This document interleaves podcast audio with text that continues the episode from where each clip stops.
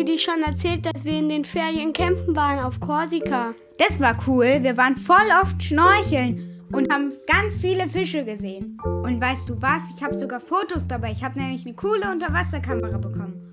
Oh, die Fotos mag ich gern sehen. Das hier ist ein Lippfisch. Und davon gibt es richtig, richtig viele. Und das hier ist ein Stechrochen. Wow, und der hier, der glitzert ja richtig. Schade nur, dass da so viel Müll im Wasser rumgeschwommen ist. Wir haben ganz viel rausgesammelt. Ich frage mich, ob die Leute den Müll ins Meer werfen oder wieder da reinkommt. Also ich habe mal gehört, dass der Müll von Booten ins Meer geworfen wird. Aber ich kenne mich mit Müll eigentlich gar nicht so richtig aus. Hm. Wir sortieren den Müll immer in der Küche. Mama und Papa sagen, es wäre wichtig. Recyceln und sowas. Aber warum, weiß ich gar nicht. Recycling, was ist das denn? Und was mit dem Müll danach passiert, keine Ahnung. Und hat Müll eigentlich auch was mit dem Klimawandel zu tun? Um diese ganzen Fragen von Helen und Max zu beantworten, habe ich einfach mal auf dieses Geräusch gewartet. Ihr könnt es vielleicht schon erahnen, es ist die Müllabfuhr. Heute ist die schwarze Tonne dran, das ist hier bei mir in Köln die Restmülltonne. Und auf der Straße, da treffe ich Nico. Er ist Müllwerker und will gerade meine Mülltonne ausleeren. Er kann mir doch bestimmt sagen, wo der Müll jetzt hinkommt. Ja, der Müll wird von uns morgens abgeholt mit dem Auto. Wenn das Auto dann voll ist, fahren wir zur Müllumladestation und laden den dort ab. Das klingt ja erstmal ganz einfach, aber Müllumladestation, das habe ich wirklich noch nie gehört. Also hat Nico mich eingeladen, einfach mitzufahren, damit ich mir das mal genauer anschauen kann. Einfach so geht das natürlich nicht. Frau Getz und Frau Dreihaupt von den Kölner Abfallwirtschaftsbetrieben, die haben sich netterweise mit mir getroffen, um mir die Müllumladestation in Köln mal ganz genau zu zeigen. Aber bevor wir mit unserem Müllauto auf den großen Hof fahren können, muss das Müllauto noch gewogen werden. Und dafür gibt es eine riesengroße Waage, die direkt in die Straße eingebaut ist. Und da fahren wir mit unserem Auto einfach drauf. Frau Getze und Frau Dreihaupt, die warten an der Waage auf mich. Meine erste Frage war natürlich direkt, Müll wiegen? Wieso das denn?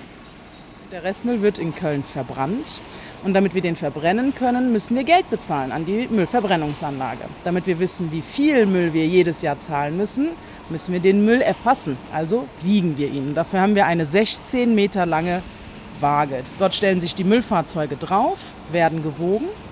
Es ist so, dass jedes Müllfahrzeug leer erfasst ist. Das heißt, unser Kollege in der Waage weiß, wie viel jedes Müllfahrzeug leer wiegt.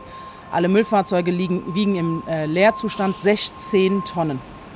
Und wenn die sich hier draufstellen und gewogen werden, wird sozusagen die Differenz ermessen, wie viel dieses Fahrzeug also geladen hat. Und im Vollmodus oder im Vollzustand eines Müllfahrzeuges wiegt das Fahrzeug 26 Tonnen. Alles klar, wir haben den Müll gewogen. Fast 10 Tonnen Müll waren in unserem Müllauto. Es war also echt ganz schön voll. 10 Tonnen, das ist ungefähr so viel wie das Gewicht von 10 ganzen Schulklassen. Und wie geht's jetzt weiter mit dem Müll? Wenn das Fahrzeug hier gewogen wurde, fährt es danach zu unserer Müllumladestation. Denn damit nicht jedes Müllfahrzeug einzeln aus ganz Köln zur Restmüllverbrennungsanlage fahren muss, werden die Fahrzeuge hier ausgeladen. Also der Müll wird abgekippt und umgeladen in große Eisenbahncontainer, sodass dann einmal am Tag hier ein voller Restmüllzug zur Müllverbrennungsanlage fährt. Und da gehen wir jetzt mal rüber und gucken uns das an. Jetzt stehen wir vor einer ganz schön großen Halle mit acht großen Parkplätzen. Ziemlich laut ist es hier. Viele Müllwagen warten darauf, auf einen der Parkplätze zu fahren und ihren Müll abzuladen. Dafür müssen sie aber auf ein Kommando warten und das bekommen sie aus einer kleinen Leitwarte. Die Leitwarte, das ist ein ganz kleiner Raum, der über eine lange Treppe erreichbar ist. Man kann es sich vorstellen wie ein kleines Häuschen auf Stelzen. Es ist nämlich schön hoch mit vielen Fenstern, damit die Mitarbeiter darin einen guten Überblick haben über die Halle. Von hier aus sehen wir also gut, was in der Halle so passiert. Und jetzt, jetzt ist es soweit. Ein Müllauto fährt rückwärts in die Halle ein.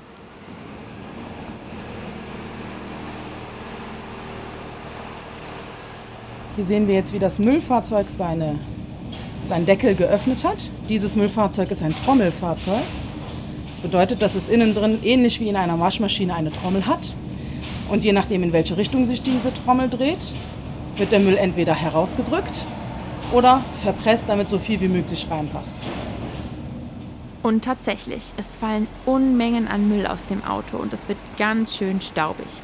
Der Müll, der landet aber nicht einfach auf dem Boden, sondern in einem 4 Meter tiefen Loch. Und von diesem Loch geht es weiter. Dafür drücken die Mitarbeiter in der Leitwarte auf einen Knopf und stellen eine große Müllpresse an. Diese Presse presst den ganzen Müll dann in einen Container. Und dieser Container, der wird dann, wenn er voll ist, mit einem Kran auf einen Zug verladen und zur Müllverbrennungsanlage gefahren. Dank der guten Aussicht aus der Leitwarte fällt mir aber direkt etwas auf. Ich sehe jetzt hier in dem Müll ähm, ziemlich viele Sachen, die ich eigentlich in eine andere Tonne geworfen hätte. Äh, das ist aber eigentlich nur Restmüll, richtig? Unsere Kollegen haben diesen Müll tatsächlich nur aus der grauen Tonne abgeladen. Das bedeutet, dass die Menschen, die den Müll da reingeworfen haben, ihn nicht vorher richtig getrennt haben. Ich sehe zum Beispiel ganz schön viel Papier, viele Saft- und Milchtüten und vor allem ganz schön viel Glas. Das kann man sogar hören.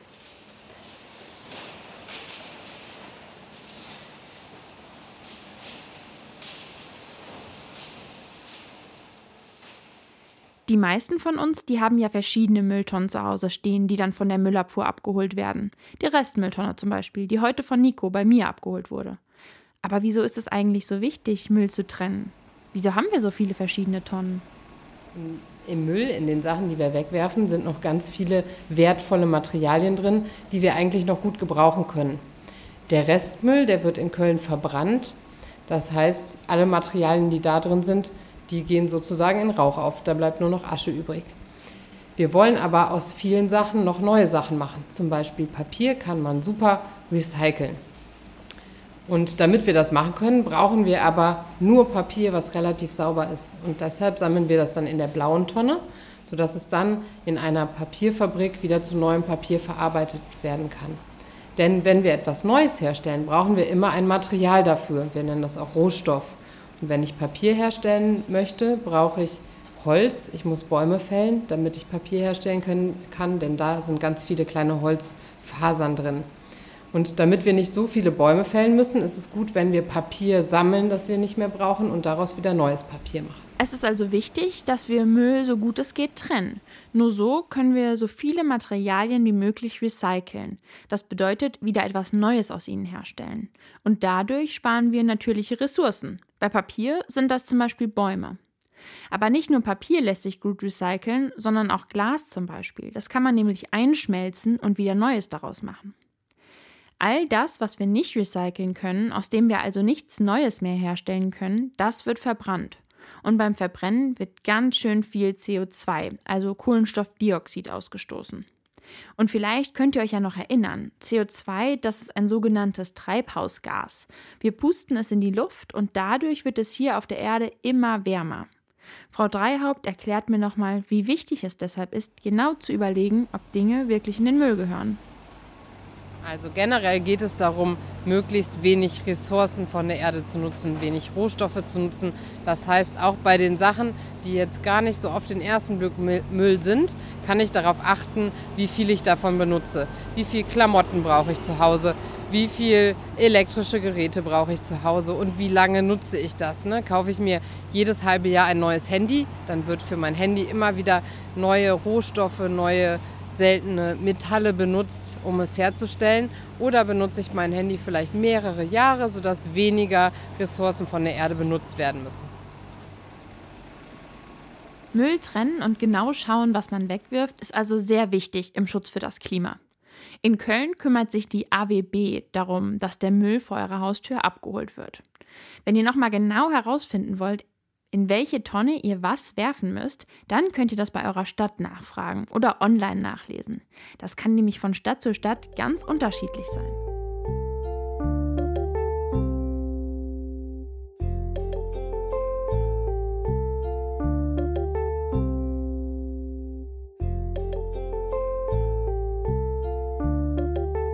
Bei der Müllumladestation in Köln habe ich schon ganz schön viel gelernt. Aber wie der Müll jetzt auf Korsika im Meer gelandet ist, das weiß ich noch nicht. Und deshalb habe ich mich mit Christoph getroffen. Er ist aktiv bei Greenpeace, einer großen Umweltschutzorganisation. Ganz viele Menschen, die sich für die Erde, für Tiere, das Klima und uns Menschen einsetzen, die schließen sich in solchen Organisationen zusammen. Denn mit vielen Menschen kann man oft auch viel mehr erreichen. Christoph, der kennt sich vor allem mit dem Meer aus und kann meine Fragen zum Müll im Meer bestimmt beantworten. Sag mal, Christoph, wie kommt der ganze Müll denn jetzt eigentlich ins Meer? Ja, da gibt es ganz viele Wege leider und deswegen haben wir auch so viel Müll im Meer. Also natürlich direkt, wenn man es ins Meer wirft oder auch wenn Schiffe zum Beispiel ihren Müll einfach so ins Meer kippen. Ähm, ansonsten aber auch über die Flüsse. Und ja, wie kommt der Müll in die Flüsse, wenn zum Beispiel wir einfach unseren Müll liegen lassen nach einem schönen Grillnachmittag zum Beispiel und der Wind weht das so ein bisschen umher ähm, und irgendwann landet es im Wasser. Manchmal auch, weil wir den Müll, trotz dass wir ihn in die Mülleimer tun, Essensreste mit dran kleben und dann kommen da ein paar Krähen oder andere Nagetiere, die dann einfach ein bisschen den Müll durchwühlen und letztendlich den Mülleimer durchwühlen und dabei ein paar Sachen auch links und rechts wieder rausfallen, die dann auch wieder weggeweht werden können. Das heißt, auch wenn ich hier in Köln etwas auf den Boden oder ins Gras werfe, kann es sein, dass der Müll nach einiger Zeit im Meer ankommt. Denn hier in Köln fließt der Rhein, ein Fluss, der in die Nordsee mündet. Und obwohl Köln noch ein ganzes Stück von der Nordsee entfernt liegt, kann es passieren, dass mein Müll nach einiger Zeit dort landet. Helen und Max, die fanden den ganzen Müll beim Schnorcheln ja nicht so schön. Christoph, was ist denn so schlimm am Müll im Meer? Wenn ich im Meer schwimmen will und dann schwimmt neben mir ein Joghurtbecher, dann finde ich es auch nicht mehr ganz so schön. Ähm, aber ich glaube, die Optik ist für viele Meeresbewohner eigentlich das geringste Problem, weil die das ähm, leider oftmals für Essen halten oder auch mit der Zeit wird so ein Plastikmüll vielleicht auch von Algen und irgendwelchen Organismen belagert und dann sieht es eben nicht mehr vielleicht weiß aus wie ein Joghurtbecher am Anfang, sondern dann ein bisschen grünlich, bläulich schimmernd, zerbricht in kleinere Teile und dann hat man vielleicht den Eindruck als Meeresschildkröte, ähm, die Mülltüte ist vielleicht eine Qualle und die möchte ich essen oder äh, das andere kleine Teilchen ist vielleicht wenn es sehr rund geformt ist, vielleicht ein Fischei und der ein oder Fisch denkt er als Raubfisch, man kann vielleicht dieses Fischeichen essen und in Wirklichkeit hat er nur ein Plastikkrümelchen aufgenommen. Also ähm, ja, die Tiere können eben dann das ganze Plastik aufnehmen. Es kann im Magen aber nicht verdaut werden, sprich nicht ausgeschieden und deswegen sammelt es sich einfach im Magen und irgendwann ist der Magen voll. Das Tier hat aber immer noch Hunger und ähm, kann aber nichts mehr essen, weil der Magen voll ist und dann verhungert ist. Ansonsten fällt mir auch noch ein, ein Video, wo man eine Schildkröte sieht, die einen ganzen Strohhalm in der Nase hatte, der dann rausgezogen werden musste. Also das war auch nicht sehr angenehm für die Schildkröte. Ihr seht also, der Müll, der hat vor allem einen Einfluss auf die Tierwelt im Meer. Plastikmüll wurde nicht nur in Mägen von Fischen gefunden, sondern auch in vielen Vogelmägen und sogar bei denen von riesengroßen Walen. Da wäre es doch gut, wenn man den ganzen Müll aus dem Meer einfach wieder herausfischen könnte. Geht das denn, Christoph? Natürlich ist es wichtig, ähm, Plastik, was schon im Meer ist, so gut es geht, wieder rauszuholen. Das ist natürlich sehr aufwendig und kostenintensiv, aber man sollte es versuchen, weil ein großer, meinetwegen Plastik, Eimer, der im Meer ist, der wird im Laufe der Zeit zu Hunderttausenden von kleinen Mikropartikeln und die kriegt man eben nicht mehr dann rausgefischt. Deswegen lieber die großen Sachen auch schon mal aus dem Meer fischen, bevor es noch dramatischer wird. Denn das Problem ist, Plastik, das zerbricht im Meer. Es wird immer und immer kleiner. Und ganz kleine Stücke, die nennt man dann Mikroplastik. Die werden so klein, dass wir sie mit unseren Augen gar nicht mehr sehen können. Richtig verschwinden tut das Plastik also eigentlich nie. Es wird nur immer kleiner und wenn es so klein ist, dann ist es viel schwieriger, es wieder aus dem Wasser zu sammeln. Den ganzen Müll aus dem Meer zu fischen ist also fast unmöglich. Deshalb ist es so wichtig, dass wir überlegen, wo kommt der Müll denn eigentlich her? Denn wenn wir unseren Müll reduzieren, dann kommt auch nicht mehr so viel Müll in unsere Ozeane.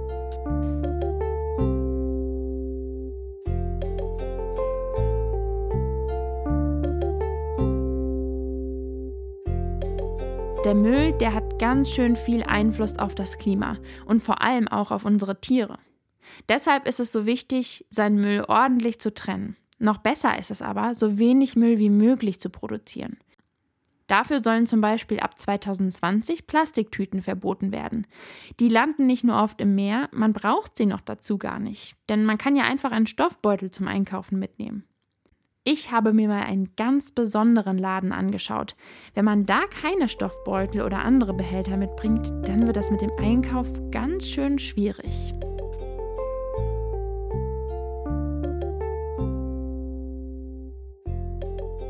Ich stehe jetzt hier vor einem Unverpacktladen, also einem Laden ganz ohne Verpackung. All das, was man hier kaufen kann, ist nicht verpackt.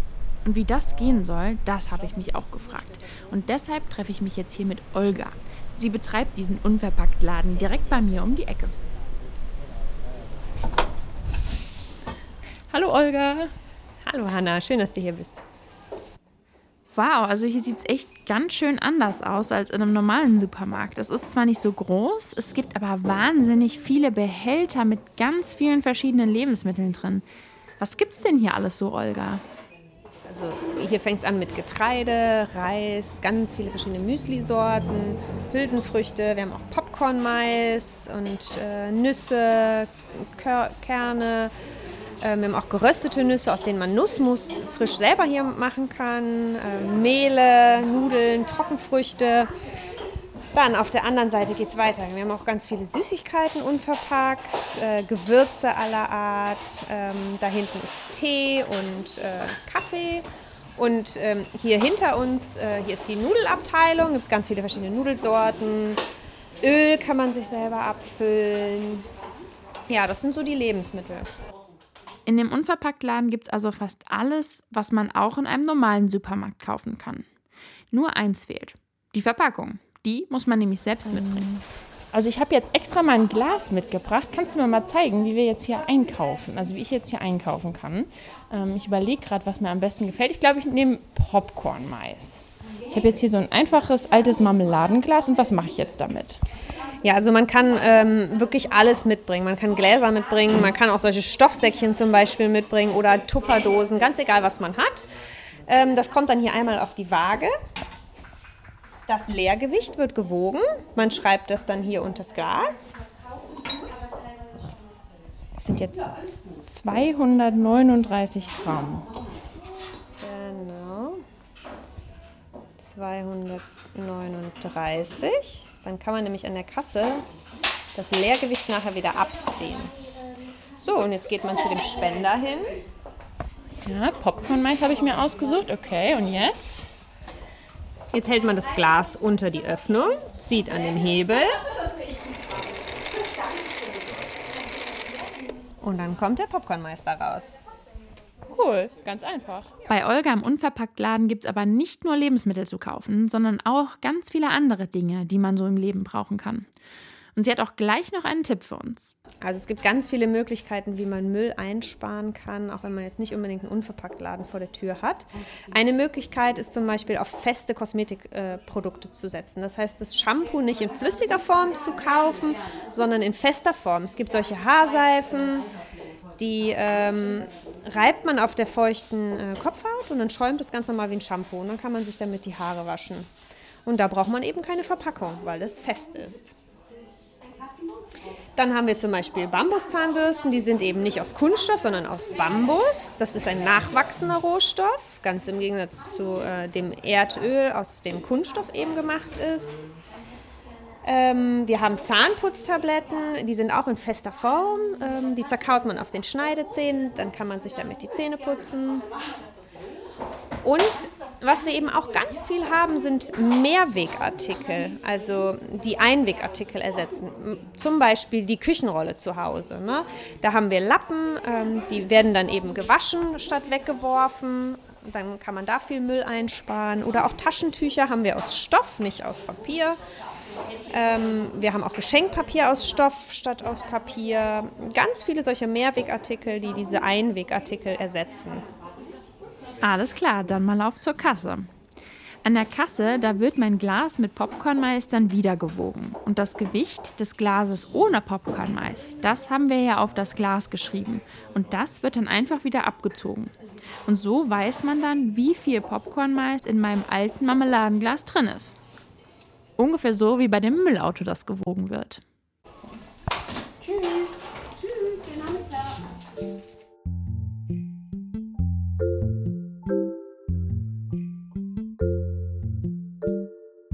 Hätte nie gedacht, dass etwas, was mir hier auf den Boden fällt, irgendwann mal im Meer landen könnte. Ich sehe ganz schön oft Müll auf dem Boden. Nächstes Mal hebe ich ihn einfach auf und werfe ihn in die Tonne. Ist ja ganz einfach. Stimmt, und in so einen Unverpacktladen will ich auch mal gehen. Dann nehme ich einfach das allergrößte Gurkenglas, was ich finden kann, und fülle es mit Gummibärchen. Das klingt doch schon mal nach zwei super Ideen. Ja, Müll vermeiden ist wichtig, denn Müll hängt mit dem Klimawandel zusammen. Denn beim Verbrennen und beim Produzieren von den Dingen, die wir dann am Ende wegwerfen, fällt eine Menge CO2 an. Und wir haben ja gelernt, dass die Erde dadurch wärmer wird. Und wir nutzen Stoffe, die nicht ewig nachwachsen. Bäume zum Beispiel. Habt ihr denn Ideen, wie man Müll zu Hause einsparen kann? Also wir nehmen immer Brotdosen mit. Manchmal sehe ich Kinder, die haben ihr Brot in einer Tüte oder Aliofolie drin. Braucht man doch gar nicht. Wir könnten das unserer Klasse doch mal erklären. Und auch, dass sie ihre Flaschen mit Leitungswasser füllen, statt immer neue Flaschen mitzunehmen. Gute Idee. Und Obst und Gemüse packen wir nie wieder in eine Plastiktüte. Zum Bäcker gehen wir jetzt nur noch mit einem Stoffbeutel. Oh, und wir könnten mit Oma Stoffservetten nähen. Die kann man dann immer waschen, anstatt sie wegzuwerfen. Oh, und Helen, äh, jedes Wochenende könnten wir uns einen Ort aussuchen, wo wir den ganzen Müll zusammensuchen. Ihr seht, Helen und Max, die kommen schon auf ganz, ganz viele gute Ideen. Ganz auf Müll zu verzichten, das ist manchmal wirklich schwierig und vielleicht auch nicht immer möglich. Aber wenn man sich darüber Gedanken macht und sich dem Müll bewusst wird, dann ist schon mal viel getan. Vielleicht könnt ihr zu Hause ja auch mal durch die Wohnung oder durchs Haus laufen und überlegen, wo ihr Müll einsparen könnt und dann mit euren Eltern und Freunden darüber sprechen. Denn wenn eine Person sich Gedanken macht, ist das super, aber wir müssen alle aktiv werden. Vielleicht könnt ihr ja auch versuchen, mal eine Woche als Familie ohne Müll zu leben. Meint ihr, das klappt? Helen und Max, die sind auf jeden Fall auf einem guten Weg dahin. Viel Spaß beim Müllvermeiden und bis zum nächsten Mal.